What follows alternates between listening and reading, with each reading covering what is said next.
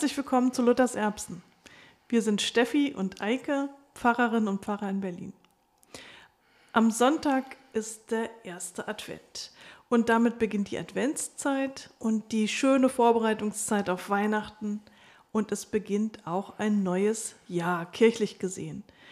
In der Woche des Ewigkeitssonntags, da ist die, das letzte Kirchenjahr zu Ende gegangen, jetzt beginnt etwas Neues. Ich mag ja den ersten Advent wirklich gern. Ich freue mich besonders auf die Adventslieder und wenn ich Lieblingslieder nennen müsste aus dem Gesangbuch, dann sind das auf jeden Fall Adventslieder, aber auch Passionslieder. Ich mag die Stimmung, die Erwartung auf das, was kommt, aber ich mag auch die dunklen Töne, die Sehnsucht, die in ihnen steckt. Die beiden Zeiten haben ja auch etwas gemeinsam. Beides sind Vorbereitungszeiten und damit Bußzeiten, also Buße heißt ja, dass man sich vorbereitet, aber auch, dass man umkehren möchte zu den Plänen, die man am Anfang einmal hatte, könnte man vielleicht sagen. In der Kirche sehen wir das an den violetten Tüchern, die am Altar oder auch am Lesepult hängen. Außerdem ist es so, dass es eine Sache gibt, die ganz, ganz gleich ist. Am ersten Advent und am Palmsonntag, also an dem Sonntag, an dem die äh, ja, Fastenzeit vor Ostern schon fast zu Ende ist und in dem es eine Woche, ähm, also eine Woche vor Ostern, da ähm, gibt es die gleiche Lesung. Das ähm, Evangelium handelt von Jesus, der nach Jerusalem einzieht unter großem Jubel der Menschenmassen. Und das kann man sich richtig gut vorstellen. Jesus dort auf dem Esel. Die Massen ziehen ihre Klamotten aus und legen sie aus, damit es feierlich wird und die beiden weich unterwegs sein können. Und da zieht man natürlich durch ein Tor ein. Also das, das ist dann ähm, richtig räumlich gesehen, äh, durchschreitet man etwas und in dieser Zeit durchschreitet man etwas. Das ist eine richtig schöne Parallele, finde ich. Am ersten Advent, da kommen viele Menschen in die Kirche. Der erste Advent ist statistisch der Gottesdienst, der am zweithäufigsten, also nach Heiligabend, besucht wird. Volle Kirchen also und viele Menschen, denen es geht, wie mir wahrscheinlich, die die Adventslieder singen wollen und so richtig in Adventsstimmung sind.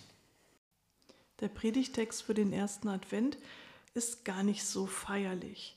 Unser Text steht im letzten Buch der Bibel, in der Offenbarung des Johannes. Manche sagen auch Apokalypse, Enthüllung.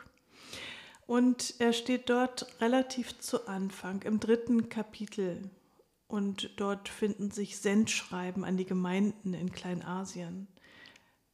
Unser Schreiben ist, richtet sich an die Gemeinde in Laodicea. Das ist das siebte Schreiben.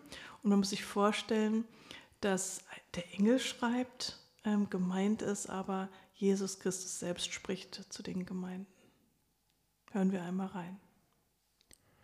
Und dem Engel der Gemeinde in Laodicea schreibe. Das sagt, der Amen heißt, der treue und wahrhaftige Zeuge, der Anfang der Schöpfung Gottes. Ich kenne deine Werke, dass du weder kalt noch warm bist. Ach, dass du kalt oder warm wärest. Weil du aber lau bist und weder warm noch kalt, werde ich dich ausspeien aus meinem Munde. Du sprichst, ich bin reich und habe mehr als genug und brauche nichts, und weißt nicht, dass du elend und jämmerlich bist, arm, blind und bloß. Ich rate dir, dass du Gold von mir kaufst, das im Feuer geläutert ist, damit du reich werdest, und weiße Kleider, damit du sie anziehst und die Schande deiner Blöße nicht offenbar werde und Augensalbe, deine Augen zu salben, damit du sehen mögest. Welche ich lieb habe, die weise ich zurecht und züchtige ich. So sei nun eifrig und tue Buße. Siehe, ich stehe vor der Tür und klopfe an. Wenn jemand meine Stimme hören wird und die Tür auftun, zu dem werde ich hineingehen und das Abendmahl mit ihm halten und er mit mir. Wer überwindet, dem will ich geben, mit mir auf meinem Thron zu sitzen, wie auch ich überwunden habe und mich gesetzt habe mit meinem Vater auf seinen Thron. Wer Ohren hat, der höre, was der Geist der Gemeinden sagt.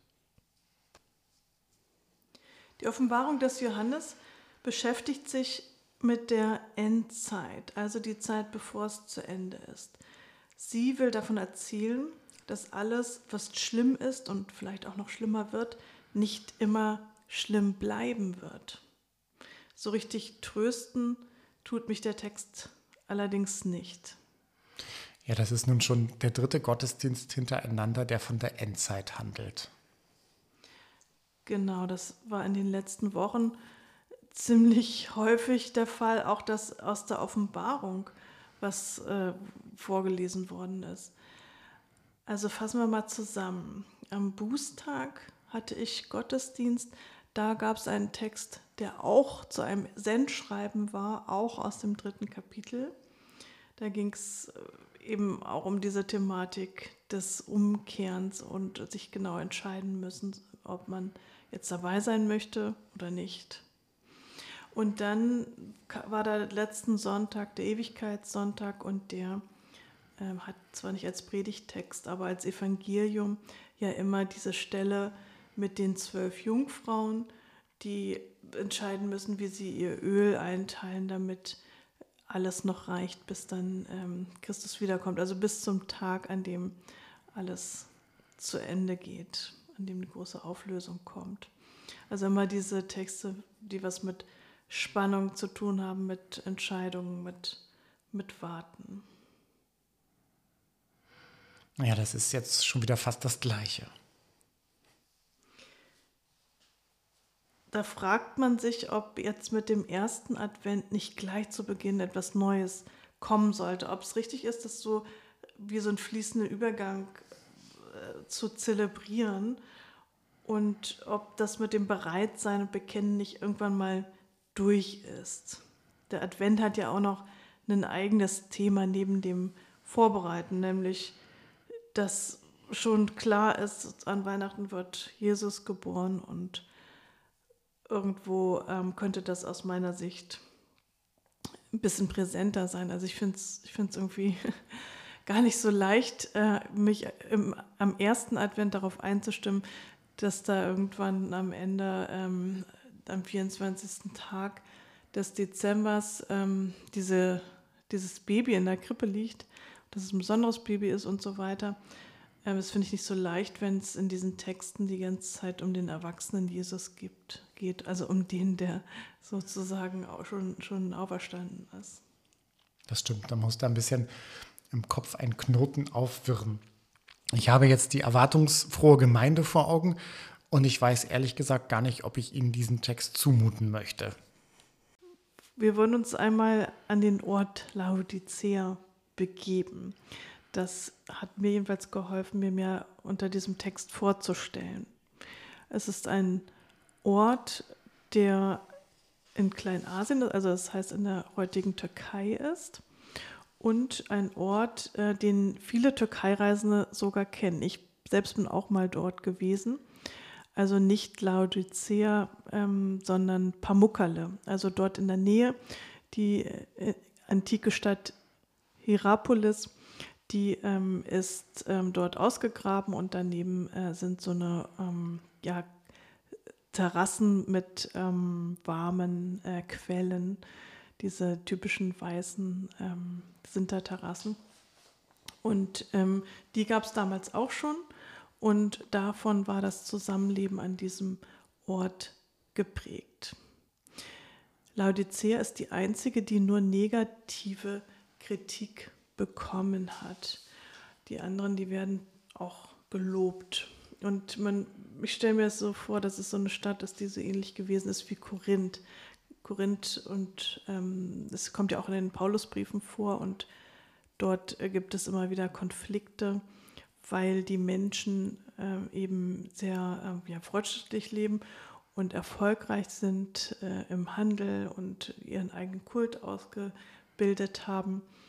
Und das ähm, führt dazu, dass es schwer ist, dort äh, eben etwas Neues, eine neue religiöse Lehre zu vermitteln, äh, weil die, die Leute eben eigenwillig ist. Und ähm, so kann man dieses ähm, Arm blind und lau verstehen. Die Menschen waren überhaupt nicht arm, die waren sogar ziemlich reich und sie haben an diesem Ort ähm, eben zum Beispiel mit diesen ähm, warmen Quellen äh, Augensalben hergestellt.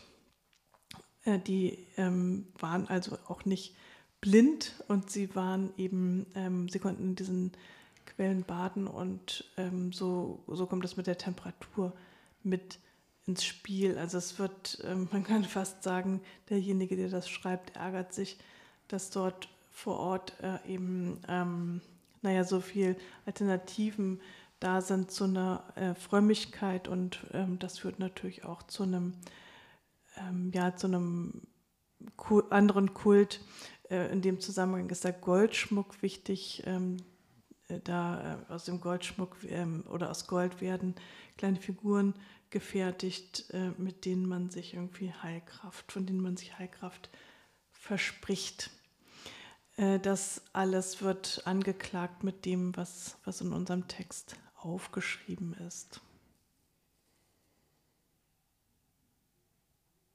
Gibt es etwas in dem Text, was jetzt für unser Thema des Podcasts, also Antisemitismus in der Predigt, überwinden? Gibt es da etwas, wo wir darauf achten können oder ist es ein Text, der da eigentlich ähm, in dem Zusammenhang keine Rolle spielt? Also der Text ähm, erstmal direkt nicht, aber in der Bibel beziehungsweise bei Johannes, da gibt es schon eine positive Verbindung zum Judentum. Das sind für mich zum Beispiel die Anspielung auf das himmlische Festmahl und die in der Offenbarung verwendeten Bilder. Also zum Beispiel das Bild vom Buch des Lebens, das, ähm, das Johannes von Jesaja kennt und das neue Jerusalem, also die Neuschöpfung am Ende, die auf die Anfänge jetzt zurückverweist. Mm, und auch die anderen Lesungen, finde ich, an dem Tag ähm, bauen erstmal eine positive Verbindung. Also die Eselin zum Beispiel, mit der Jesus nach Jerusalem einreitet, die ist bei Jesaja zu finden. Ähm, und diese Eselin erklärt Jesus zum jüdischen Messias. Man könnte auch sagen, dass das Judentum ja auch diese Situation kennt äh, der Verfolgung durch äh, die Römer. Äh, und zum Beispiel denke ich da an den Rebellen Bar Kochba und den Aufstand, der etwas später war, ab 132 unter Kaiser Hadrian. Genau, das kommt später. Also unser Text, der stammt aus der Zeit von Kaiser Domitian, also so zwischen 90 und 95. Aber er bezeichnet eine ähm, ähnliche Bekenntnissituation. Mm, also für, für Bar Kochba ist die Apokalypse, die Offenbarung des Johannes zu jung. Aber ich würde da auch Parallelen sehen. Ja, gucken wir nochmal auf den Text äh, selbst und versuchen äh, jetzt nochmal ähm, so in, in, diese Bedeutung einzusteigen, nachdem das äh, wir äh, also dem, nachdem wir jetzt geklärt haben, ähm, wie er, er so äußerlich einzuordnen ist. Dieser Text, ja, der hat irgendwie was Meditatives, das kann ich ihm abgewinnen.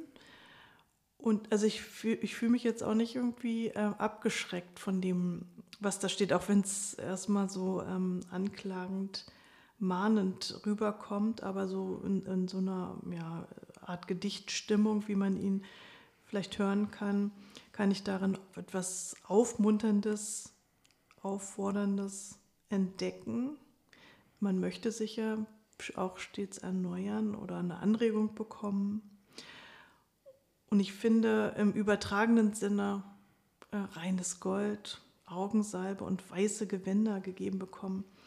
Das klingt zu Beginn eines neues, neuen Jahres erstmal ganz, ganz gut. Und ich kann auch etwas mit der Metapher der Tür anfangen, also mit dieser Erwartung äh, von Jesus Christus.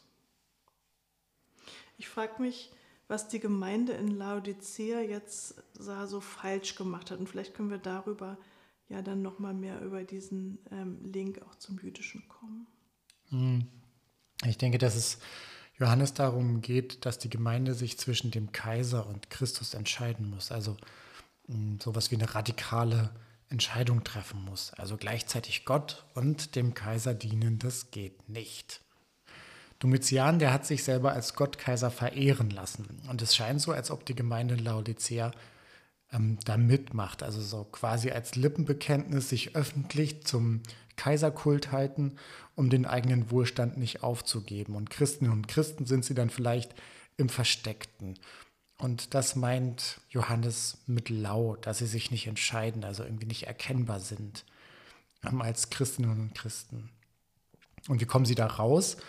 Hm, aus dieser ähm, Lauheit durch Buße und Umkehr, sagt er. Also im Grunde durch die Adventszeit. Das ist für mich hm, ein, ein Link dieses Textes in unsere Zeit. Also Adventszeit als Bußzeit. Ich finde, das nimmt der Text sehr ernst und der ruft zur Umkehr auf in einer, naja, sagen wir mal, hm, wohlständigen Zeit. Also jetzt gerade sind viele Menschen auf der Straße, es ist Black Friday, es ist irgendwie Jagd nach Schnäppchen, hm, alle sind irgendwie auf der Jagd nach Geschenken, die Läden sind voll, die ähm, Straßen, sind übervoll. Und was ist eigentlich christlich in dieser Zeit? Das ähm, finde ich ist eine Frage, die stellt mir dieser Text. Also wie kann ich aufrichtig christlich handeln in dieser Zeit? Und ähm, ich persönlich glaube ja, dass wir das gar nicht können. Also unsere Motive, die sind niemals voll und ganz aufrichtig. Hm, wenn ich zum Beispiel spende, dann mache ich das doch auch immer auch für mich. Und wenn ich mich um Arme kümmere, also irgendwie an der Kasse noch die Tüte für Weihnachten in der Tüte kaufe, dann mache ich das auch, um meinen übervollen Einkaufswagen zu rechtfertigen. Mm, das ist letztlich Selbstrechtfertigung oder Selbstgerechtigkeit und das mahnt der Text ziemlich hart an. Und mm, da fühle ich mich angesprochen und Buße ist schon, diesen Gedanken zuzulassen und darum zu wissen, dass unsere Motive immer zweifelhaft sind. Und wir müssen uns immer Gottes parteiisch sein, sagen lassen und auch gefallen lassen. Mm, Gott sind unsere Motive, glaube ich, nicht egal, aber Gott weiß um unsere Begrenztheit und freut sich darüber, wenn wir uns das auch eingestehen und macht dann aus dem Zweifelhaftesten und Bösesten noch etwas Gutes. Ja, wir hatten gerade den Ewigkeitssonntag und das bringt mich darauf, dass ich das in Bestattung auch mm, immer sage und sagen möchte, dass auch alles Schwere, alles, was vielleicht, ähm, wo wir vielleicht aneinander versagt haben, dass Gott das auch zum Guten führen wird. Und wenn ich jetzt so an den Gottesdienst denke für den ersten Advent, dann kann ich mir sogar vorstellen, bei diesem Predigtext das Glaubensbekenntnis von Dietrich Bonhoeffer mit hineinzunehmen. Das beinhaltet ja auch diese Zeile, dass Gott auch aus dem Bösesten noch Gutes entstehen lassen kann.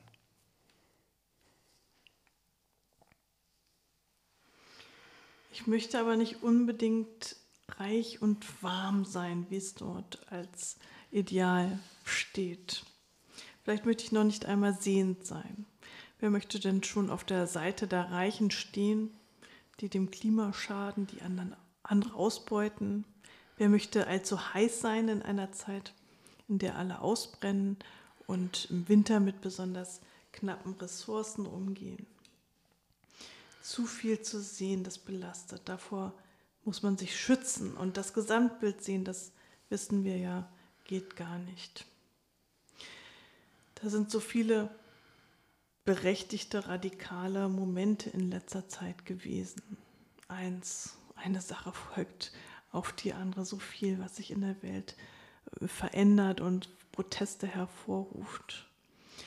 Und ich möchte nicht immer radikal sein. Das geht irgendwie nur mit Unterbrechungen, weil sonst führt das ja in so ein Gefühl von äh, Ermüdung, mal wenn das ähm, Adrenalin hochgeht, dann äh, muss einfach auch mal eine Pause dahin, danach kommen, um das abzubauen. Und ähm, ich habe da irgendwie Sorge vor so einer ähm, ja, Welle der Selbstgerechtigkeit, die nicht, nicht wieder abebben möchte. Es fühlt sich nicht richtig an, immer nur zu rebellieren.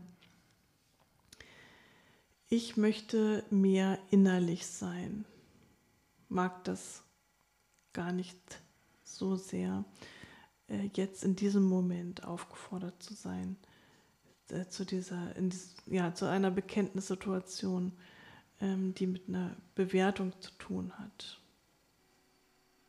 Ja, und zugleich Wissen wir oder glauben wir, nur weil die damals so radikal waren in ihrem Durchhaltevermögen, gibt es uns heute.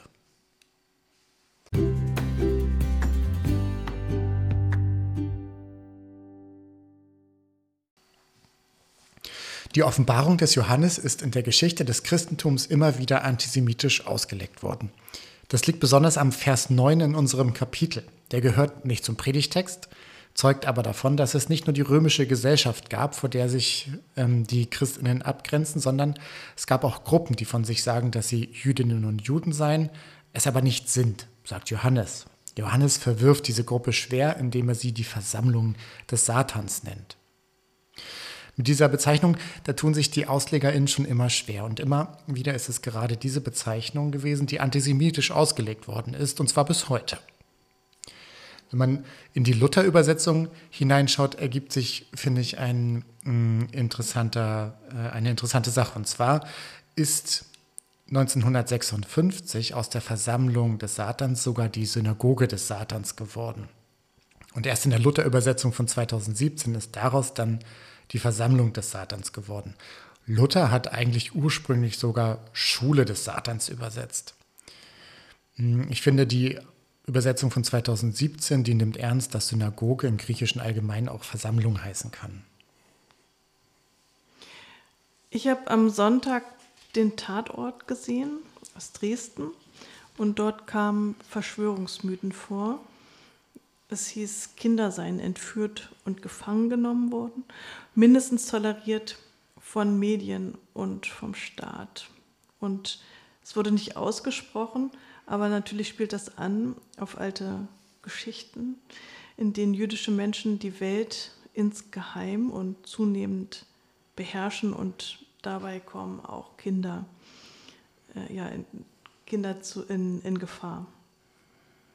Ich, ähm, ja, ich stelle fest, bei dieser Offenbarung des Johannes handelt es sich ja um eine Weltdeutung, um das Ende der Zeit auf dieser Erde. Und es ist eine Geschichte, zu der man irgendwie schwer Zugang findet. Und ähm, auf die Art und Weise finde ich, ist sie vielleicht auch ein bisschen ähm, ja, vergleichbar. Oder man kann nachvollziehen, warum Leute denken, dass sie vergleichbar ist mit ähm, so ähm, ja, verschwörenden äh, Theorien. Ähm, aber diese Geschichte ist, ist, nicht, ist keine Verschwörungstheorie ähm, und ähm, sie, ähm, also sie, sie möchte eine ähm, andere oder sie verkörpert eine, eine Wahrheit, äh, die eben nicht, ähm, äh, nicht so festlegend ist äh, und, oder ähm, die, die irgendwie eine befreiende Weltdeutung hat. Aber so wurde die, diese Offenbarung ja nicht äh, immer gesehen und also bis heute ist es so, dass ähm, dieses Buch ähm, eben schon so ausgelegt wird wie, wie das, was wir kennen, wenn wir an die Apokalypse in Kunst und Musik, auch im Film denken. Also ein Buch, das ähm, irgendwo als Grundlage genommen worden ist, um daraus irgendwie viel mehr zu machen, was da gar nicht drin ist. Zum Beispiel auch äh, Antisemitismus. Ja, die Apokalypse, also als Weltuntergang ist ein beliebtes Thema in der Kunst, im Film, im, in der Musik. Ich denke an Apocalypse Now von Francis Ford Coppola zum Beispiel, ähm, wo es um das Böse im Vietnamkrieg geht. Und ähm, mir fällt ein weil es in letzter Zeit in den Medien gewesen ist. Ähm, ein Song vom Gangster-Rapper Kollega, der heißt auch Apokalypse. Der Rapper Kollega benutzt immer wieder Textzeilen am Rand vom Antisemitismus und in seinem Song, da lässt er 13 Minuten lang einen Kampf gegen Gut und Böse führen. Und im Musikvideo kann man auch antisemitische Stereotype sehen. Zum Beispiel trägt der Gehilfe des Satan einen Siegelring mit einem Davidstern. Und ich finde, das ist meines Erachtens schon sehr deutlich und ich finde, das ist nicht von der Kunstfreiheit gedeckt, was da passiert. Bei Johannes sind da die Guten, die sich in der Verfolgung zu Christus halten und die sich damit das ewige Leben bei ihm verdienen. Und da sind auch die Schlechten, die sich mit dem Antichrist, also dem römischen Kaiser, zusammentun.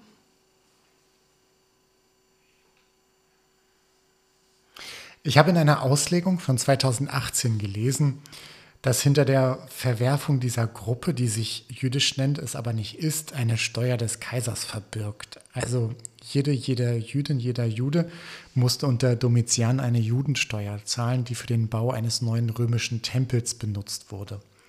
Es gebe Menschen, heißt es, die sich Jüdinnen und Juden nannten, diese Steuer aber nicht bezahlten, sich also nicht mit den Zahlenden solidarisierten. Und deswegen der scharfe Vorwurf, dass sie nicht dazugehörten, weil sie sozusagen nicht mit den anderen mitleiden, sich aus der Steuerzahlung herausnehmen würden. Und das können sie natürlich nur, wenn sie sich nicht öffentlich zum Judentum bekennen. Insofern ist die Bezeichnung ähm, Jüdin Jude in der Offenbarung eine durch und durch positive. Unter den Jüdinnen und Juden gab es aber nun welche, die sich öffentlich bekennen und welche, die das nicht taten. Und die, die das nicht taten, die stehen jetzt für das Böse und dies taten für das Gute. Es geht Johannes also um ein auch öffentliches und eindeutiges Bekenntnis. Das ist dann heiß oder kalt, wie er sagt. In Laodicea aber sind sie lau, sie lassen gar nichts erkennen. Ich habe auch Böhmermann gesehen in der Woche und da ging es um die Waldorfschulen und deren Intransparenz und auch deren Anthroposophie. Und irgendwie hat mich das alles an unseren Text erinnert. Da ging es auch darum, dass es dort diesen Engelsglauben gibt und da ging es auch äh, um die äh, ja, um menschliche Körper. Äh, also ihr, bei uns im Text kommt es ja vor mit dem Nacktsein und bekleidet werden, auch mit den Augen. Und in der Anthroposophie, da gibt es ähm, so eine Lehre davon, ähm, dass man Menschentypen einordnen kann ähm, nach, ähm, der, ähm, nach dem Aussehen einzelner Körperteile. Also das kam mir, dieses Anthroposophische ist mir relativ äh, fremd und äh, auf den ersten Blick hatte ich den Eindruck, so, ah, wie kann man denn ähm, jetzt gegenüber Menschen, die ähm, ja nicht so tief eintauchen, die da einfach mal kommen, sich das anhören, wie kann man denn da so einen Text vorlesen, geht dann bei denen nicht das Gleiche los wie bei mir, wenn ich mich mit der Waldorfschule beschäftige. Und für mich ist der Unterschied, dass eben äh, bei diesem Offenbarungstext eine Ideologie dahinter steht, also das christliche Menschenbild, die was Befreiendes hat, was Öffnendes und die den Weg zum Nächsten immer ebnen möchte. Also trotz aller Radikalität und ähm, ja, Forderung nach dem, sich nach dem Guten äh, hinzuwenden. Also es ist ja irgendwo ähm, nie so, dass, dass, ähm, dass nicht dieser, dieses Befreiende äh, die Grundlage wäre für, für das, was, was gesagt werden müsste. Also das ist mir wichtig bei diesem Text, also ich weiß nicht, wie, inwiefern man das alles so im Einzelnen in der Predigt besprechen kann, aber dass das doch rüberkommt, äh, dass man sich nicht in, in Mythen und nicht in Moral einspinnen möchte. Denn wir sind nicht in einem Kampf gegen das Böse, wenn wir uns Jesus Christus zuwenden, dann nicht, um uns als Gute vom Bösen abzuwenden. Das ist nicht unsere Situation. Und ähm, ja, wir sollten, äh, finde ich, ähm, ich habe schon gesagt, ich möchte nicht, nicht so sehr dieses radikale Bekennen ständig. Es ist mir ganz wichtig, dass wir nicht in eine Selbstgerechtigkeit verfallen, ohne Not. Das ist die, wohl die große Aufgabe für diesen Sonntag. Das habe ich mir vorgenommen. Ja, lasst euch nicht entmutigen, sondern bleibt dran. Lasst euch, lasst euch nicht entmutigen. Wir bleiben dran. Wir sind Steffi und wir sind Eike und das waren Luthers Erbsen. Bis zum nächsten Mal. Tschüss. Tschüss.